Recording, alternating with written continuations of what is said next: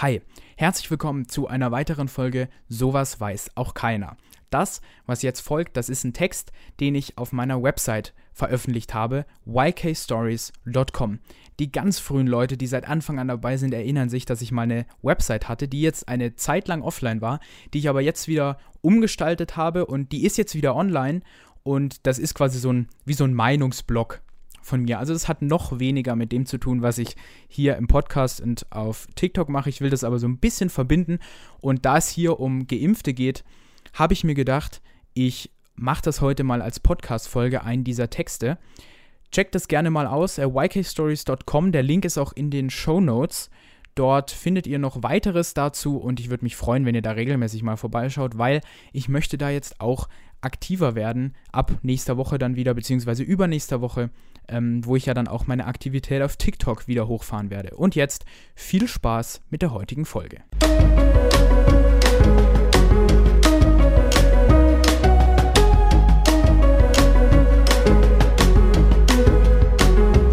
Laut dem Bundesjustizministerium gibt es keine rechtliche Legitimation mehr, Menschen mit vollem Impfschutz ihre Grundrechte zu entziehen. Eine Gleichstellung mit negativ Getesteten reicht einem Entwurf zufolge nicht aus, es müssen auch alle Kontakt- und Ausgangsbeschränkungen für Geimpfte fallen. Damit ist die finale Phase der Pandemie eingeläutet und es wird die sein, welche dem gesellschaftlichen Zusammenhalt am meisten abverlangt. Was nämlich juristisch absolut nachvollziehbar ist, könnte in der Gesellschaft gigantische Probleme hervorrufen. Seit 14 Monaten schränken wir uns ein, um uns und andere zu schützen. Aber wie lange müssen das tatsächlich noch alle? Bald könnte es nämlich soweit sein. Geimpfte dürfen wieder ins Café, verreisen, sich mit 30 anderen Menschen treffen und Partys feiern, während anderen, die das unbedingt auch wollen, all das nicht erlaubt ist und sie weiter nur mit vier Personen aus einem anderen Haushalt zusammenkommen dürfen. Wer in einer Priorisierungsgruppe ist, der hat halt Glück, während der Rest in die Röhre schaut. Die können ja dann immerhin im Juni, sofern sie einen Impftermin bekommen, wenn nicht, erst im Juli oder im August. Das klingt für mich sehr unfair, auch wenn es mich selbst eigentlich gar nicht wirklich betrifft, weil ich selbst in einer Priorisierungsgruppe bin. Irgendwie scheint es gerade zu heißen, da müssen die Nichtgeimpften jetzt solidarisch sein mit denen, die schon eine Impfung erhalten haben. So ist das. Eben nicht. Solidarität ist kein unerschöpfliches Gut, auf welches sich die Politik immer und immer wieder berufen kann, um irgendwelche Ungerechtigkeiten zu rechtfertigen. Der größte Teil der Gesellschaft ist seit über einem Jahr wirklich höchst solidarisch. Das neigt sich aber auch merkbar dem Ende.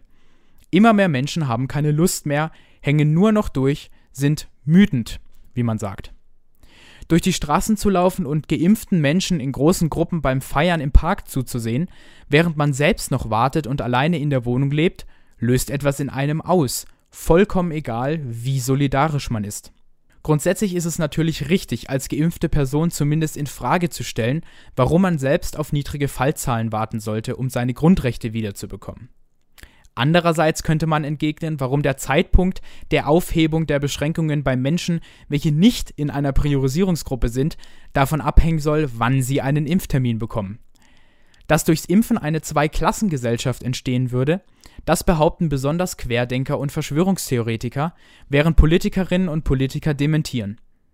Und doch sind wir drauf und dran, eine Linie zu ziehen zwischen Nichtgeimpften und Geimpften. Eine Freundin feiert den 18. Geburtstag. Ein Großteil der Freundesgruppe kann kommen, weil sie in der Priorisierungsgruppe 3 waren oder früher an einen Termin kamen und schon voll geimpft sind. Dein Zweitermin ist aber erst in zwei Wochen. Tja, Pech gehabt.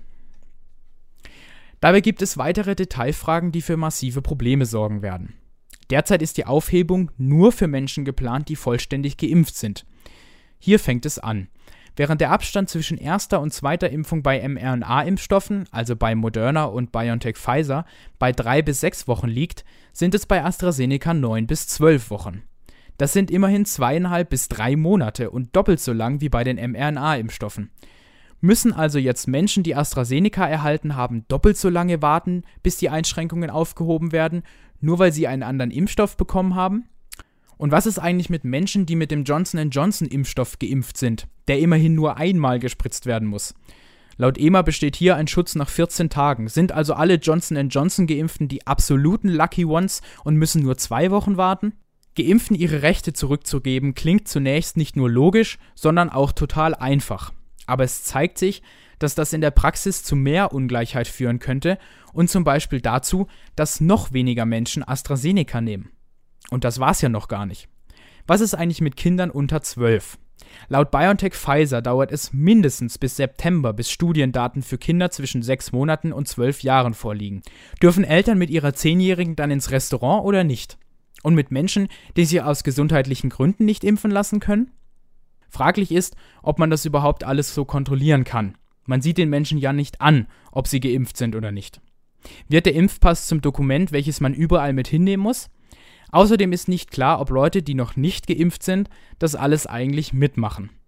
Wahrscheinlich hört da die Solidarität, um die nochmal anzusprechen, für den einen oder anderen auf, der seit 14 Monaten nie mehr als 10 Leute gleichzeitig getroffen hat.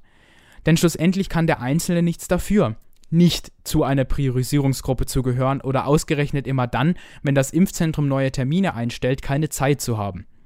Unser Schicksal akzeptiert haben wir jetzt 14 Monate lang, aber immerhin saßen wir alle in einem Boot. Das ändert sich, wenn man gigantische Unterschiede zwischen geimpften und nicht geimpften macht. Die eine Hälfte der Freundesgruppe kann schon wieder essen gehen, während die andere Hälfte noch zu Hause sitzt. Das kann nicht funktionieren, auch nicht über wenige Wochen. Man kann zumindest davon ausgehen, dass ein Sogeffekt einsetzt, wenn sich Parks, Restaurants oder Bars wieder füllen, sich auch als ungeimpfter nicht mehr so ganz genau an jede Regel zu halten. Außerdem theoretisch gesehen, kann man sich ja auch als ungeimpfter mit einem oder zwei oder drei oder vier Geimpften treffen, weil die stellen ja, so wird das von der Politik vermittelt, wissenschaftlich stimmt das überhaupt nicht, keine Gefahr mehr dar. Also geht das ja für mich als ungeimpfter vollkommen klar. Warum stimmt das wissenschaftlich nicht? Erstmal erzeugen die Impfstoffe keine sterile Immunität. Das heißt, eine Ansteckung wird nicht verhindert, sondern nur reduziert. So sind Geimpfte, wenn sie sich infizieren, vor der Erkrankung und einem schweren Verlauf geschützt und etwa 70 bis 80 Prozent weniger ansteckend. Aber eben keine 100 Prozent. Um noch mehr Wasser in den Wein zu kippen, wie lange das so ist, wissen wir überhaupt nicht. In der neuesten Folge des Coronavirus-Updates des NDR erklärt Christian Drosten, dass es mittlerweile Hinweise darauf gebe, dass die IgA-Antikörper, das sind jene, die verhindern, dass man ansteckend ist, nach einigen Monaten wieder massiv abnehmen ganz im Gegensatz zu denen, die einen schweren Verlauf verhindern. Die Untersuchung sei zwar bei Genesenen gemacht worden, es gäbe aber keinen wirklichen Grund anzunehmen, dass das bei Geimpften groß anders sei. Bedeutet für die Praxis, dass Geimpfte absolut keine Gefahr für Ungeimpfte darstellen, ist überhaupt nicht richtig. Und ob jemand, der im Januar geimpft wurde, jetzt, im Mai, noch 80% weniger ansteckend ist, wissen wir auch nicht. Was lässt sich also abschließend sagen? Ja, Rein rechtlich muss man Geimpften alle Freiheiten wieder zurückgeben. Gesellschaftlich allerdings könnte das zu gigantischen Spannungen führen und das über Monate, bis wir irgendwann im Sommer tatsächlich jede Person, die das will und kann, vollständig geimpft haben. In der öffentlichen Diskussion kommt immer wieder der Eindruck auf, dass man für Geimpfte wieder alles öffnen müsste, sei glasklar, eindeutig und man könne überhaupt nicht verstehen, warum die Politik da so lange rumdiskutiert. Dass aber in den Detailfragen das Potenzial liegt, den gesellschaftlichen Frieden enorm zu gefährden, wird gerne übersehen